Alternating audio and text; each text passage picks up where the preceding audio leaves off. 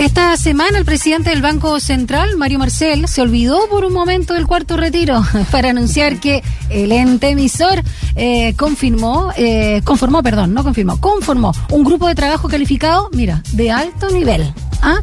VIP, Wow. con el expreso objetivo de generar una estrategia de mediano plazo sobre medios de pago digitales en el país. Este equipo, que deberá generar un informe con miras al primer trimestre del 2022, contempla revisar la factibilidad del desarrollo de una moneda digital emitida por el eh, Banco Central que podría ser usada para que las personas puedan pagar en comercios o entre ellas o alternativamente para que las instituciones financieras puedan liquidar pagos entre pares. ¿Será una Celtran Coin? Bueno, lo vamos a conversar con alguien que sí sabe de esto. Sí. Guillermo Torrealba, fundador y CEO de Buda.com, que es el principal mercado de transacción de criptomonedas en Sudamérica. Hola, ¿cómo estás, Guillermo? Muchas gracias por acompañarnos tempranito acá en Cinta con y Corbata. ¿Cómo Buen estás? día. Hola Daniela, hola Rodrigo. Muchas gracias por... Muchas gracias por la invitación. Gracias a ti. Hemos conversado en otras oportunidades acá en la radio contigo, pero no está de más seguir explicando, ¿no? Porque muchos auditores han oído hablar, por supuesto, de estas Bitcoin o criptomonedas, pero no, no tenemos mucha claridad eh, de cómo funcionan, qué son propiamente tal, porque es como, como un intangible, es algo un poco abstracto, y cómo se transa justamente con estas criptomonedas. Así que, por favor, una breve guía para principiantes. Claro, las criptomonedas son una forma de dinero que nació para Internet. Bit- Bitcoin es la primera, eh, es la más grande, pero hay muchas. Lo que buscan es crear una red económica que nos permita transferir dinero a través del globo sin importar las fronteras. Porque si se fijan o si, si lo piensan, la- la- las monedas nacionales solo sirven dentro de las fronteras de Chile.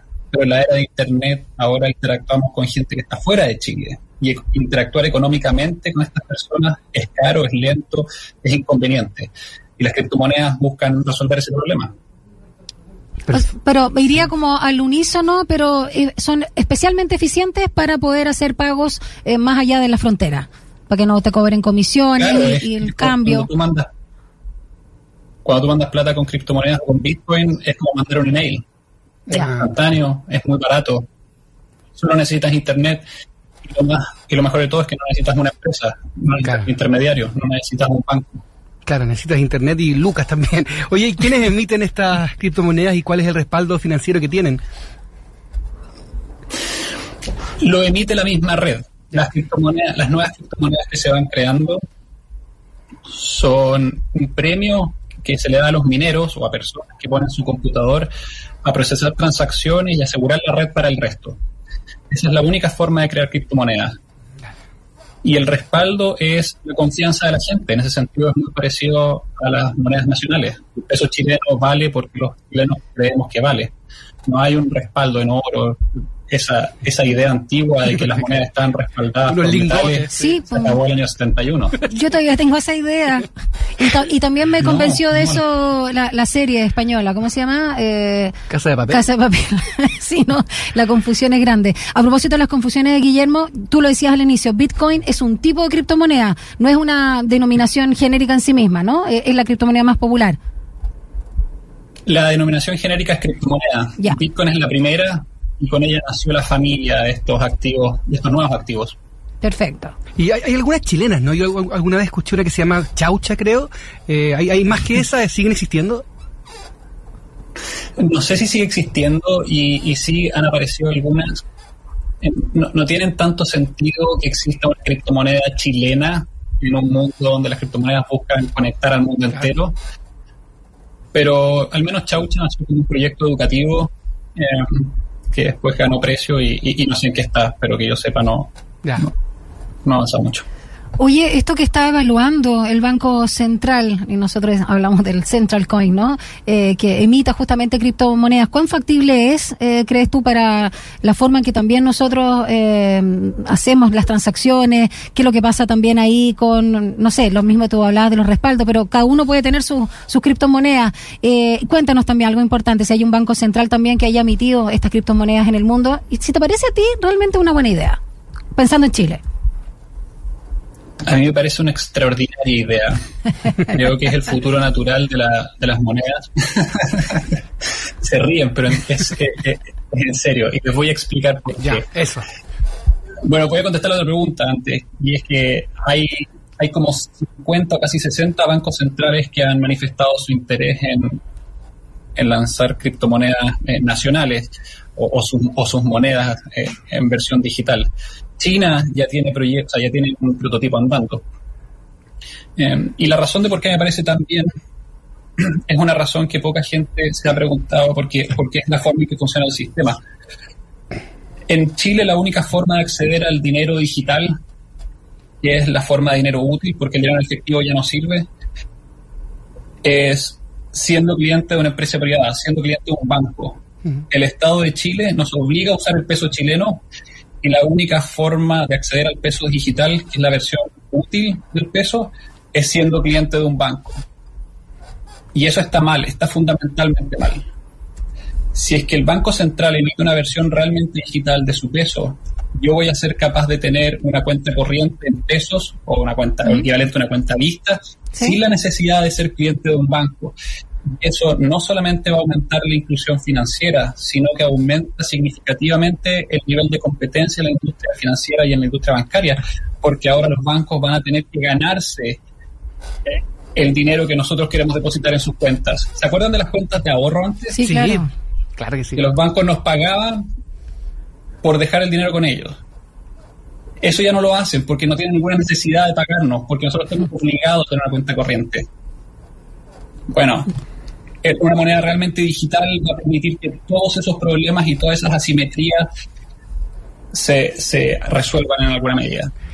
Oye, y la, idea es que esto sea eh, para uso masivo, me imagino que va a tener etapas. Te lo pregunto porque, no sé, la pandemia desnudó algunas cosas, como por ejemplo que la gente en Chile no estaba tan digitalizada como, como pensábamos, ¿no? Sobre todo en ciertos estratos, la gente haciendo cola para pedir sus permisos en carabineros, por ejemplo, para hacer los trámites. ¿Cuál es, ¿Cuál es la idea y cómo, cómo lo ves tú este proceso de, de también estar digitalizado para trabajar con criptomonedas? Como etapas también. Claro.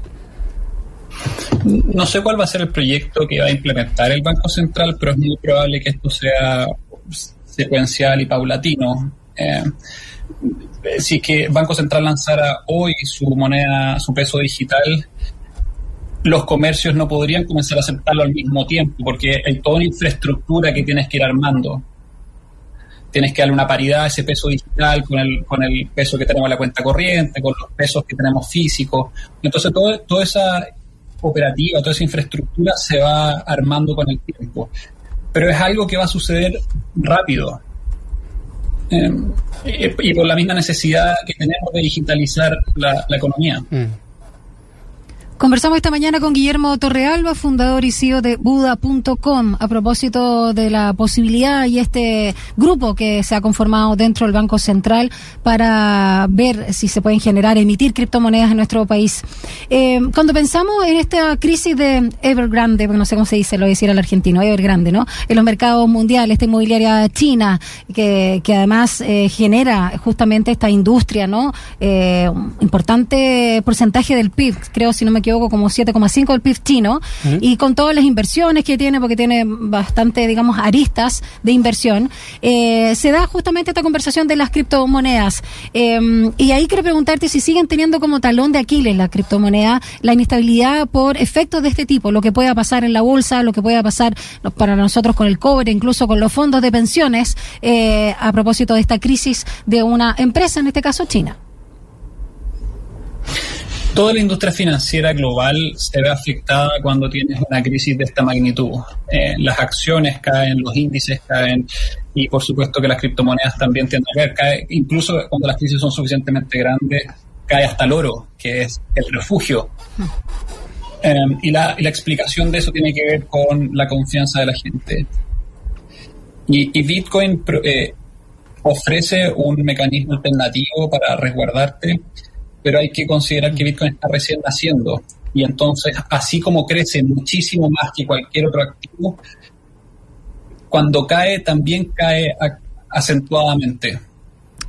Y esto probablemente suceda si es que hay una, hay una gran crisis, lo que no quita que la tendencia de Bitcoin es realmente alcista y que el caso de uso de Bitcoin, como de, ofrecer este mecanismo alternativo y, de esta infraestructura bancaria y financiera realmente digital, eficiente, económica, es cada vez más real. Entonces no hay que no hay que confundir una caída en el precio con, con, algo más sistémico o peligroso. Es perfectamente normal y esperable en el sistema económico. Está pasando además, no sé, lo de El Salvador, donde está el, presidente Nayib Bukele, que no sé si es tan buen influencer para las criptomonedas, eh, él está declarado dictador, pero tú has seguido ese proceso, eh, ¿es comparable con lo, con lo que podría eventualmente ocurrir con, con Chile? ¿Qué, ¿Qué opinas tú, Guillermo? Pasó súper pronto, Bitcoin tiene recién 12 años, y ya es una moneda de curso legal en un país. Eso, eso muestra la velocidad a la que está creciendo esto. Yo creo que Bitcoin se va a transformar en el próximo estándar monetario global. Va a ser el mecanismo preferido para transferir dinero por el globo, por lo barato, rápido y transparente que es. Y eventualmente todos los países vamos a incorporar a Bitcoin como, como moneda, antes o después, de una u otra manera. Eh, y lo que está pasando en El Salvador, independiente de quién, sea su presidente, es, es, la mejor señal de que esto ya comenzó, de que esto no va a parar y de que hay mucha gente que le dé utilidad a esto. Y, la razón de por qué lo hizo Bukele tiene que ver con que el 25% del PIB de El Salvador depende de las remesas. Y las remesas pagan comisiones inmensas. Entonces tienes un porcentaje importante de tu población que está perdiendo poder adquisitivo por las comisiones que paga para recibir dinero. Si tú cambias la tecnología del dinero y resuelves este problema, realmente estás haciendo tu población más rica, porque paga menos comisiones. Es así, es así de directo. Entonces, es un camino que ya partió y no parará. Guillermo, tengo dos preguntas. Una que hace un auditor a través de WhatsApp, eh, Pablo Salvador. Justamente Salvador. Sí, dice si nos puedes eh, hablar sobre la minería de las criptomonedas, qué es y cómo funciona. Y eso lo vinculo con la declaración del Banco Central de China, que declaró ilegales todas las transacciones con criptomonedas y que justamente también hay eh, una tarea que tiene la Agencia de Planificación Económica de China es eh, erradicar la criptominería. ¿De qué se trata esto? Y luego te pregunto por qué está tomando esta decisión eh, China y, si se equivoca o no a tu juicio. Partamos con la pregunta de, nuestro auditor. Es una pregunta muy difícil de contestar en pocas palabras, pero en esencia voy a tratar de hacer, lo mejor posible. Las criptomonedas son descentralizadas, lo que quiere decir que no hay ningún actor central que tome decisiones sobre cómo se emite o quién transfiere o quién puede transferir. La forma en que esto funciona es que hay millones de computadores alrededor del mundo puestos por cualquier persona, Rodrigo, Daniela puede poner su computador a minar, a procesar transacciones y entonces toda la contabilidad de la red Bitcoin se lleva de manera distribuida. No hay nadie que tenga el poder central, sino que la contabilidad está replicada en millones de computadores alrededor del mundo y por eso es tan seguro, es tan resiliente. Y la red Bitcoin entrega un incentivo económico para que personas estén dispuestas a poner su computador y gastar electricidad en pos de el favor del resto. Y la recompensa del incentivo económico son nuevos bitcoins que se minan cada 10 minutos. La única forma de crear bitcoins es minando bitcoins y la red Bitcoin entrega 6,25 nuevos bitcoins cada 10 minutos. Así funciona la red. De esta manera, la red entrega un incentivo económico para que haya personas aportando seguridad y, usabilidad dentro de la red. Esa es la función de los mineros, una función de seguridad y, y, contabilidad. Y lo que está haciendo China, que es un país súper totalitarista, es que está previniendo que exista un modelo alternativo a su yuan. China quiere que el yuan sea la única moneda eh, dentro de China, ciertamente, pero ojalá en el mundo entero. Y entonces, dado que no puede controlar Bitcoin por la forma en que opera Bitcoin, lo prohíbe. ¿El dólar se ve afectado como divisa con las criptomonedas o no necesariamente? absolutamente. El dólar como estándar monetario global está perdiendo poder ante una alternativa que es más barata, más eficiente y que me permite transferir dinero por el globo sin la necesidad de pasar por su red bancaria. Mm. O sea, no le conviene ni a los gringos ni a los chinos. Qué peligroso. Y el euro también, ¿no? Qué peligroso. ¿El euro lo mismo, Guillermo? le conviene a la gente, mm. tal vez no le conviene al que gana con que el dólar sea la moneda global, que es probablemente la Reserva Federal de Estados Unidos.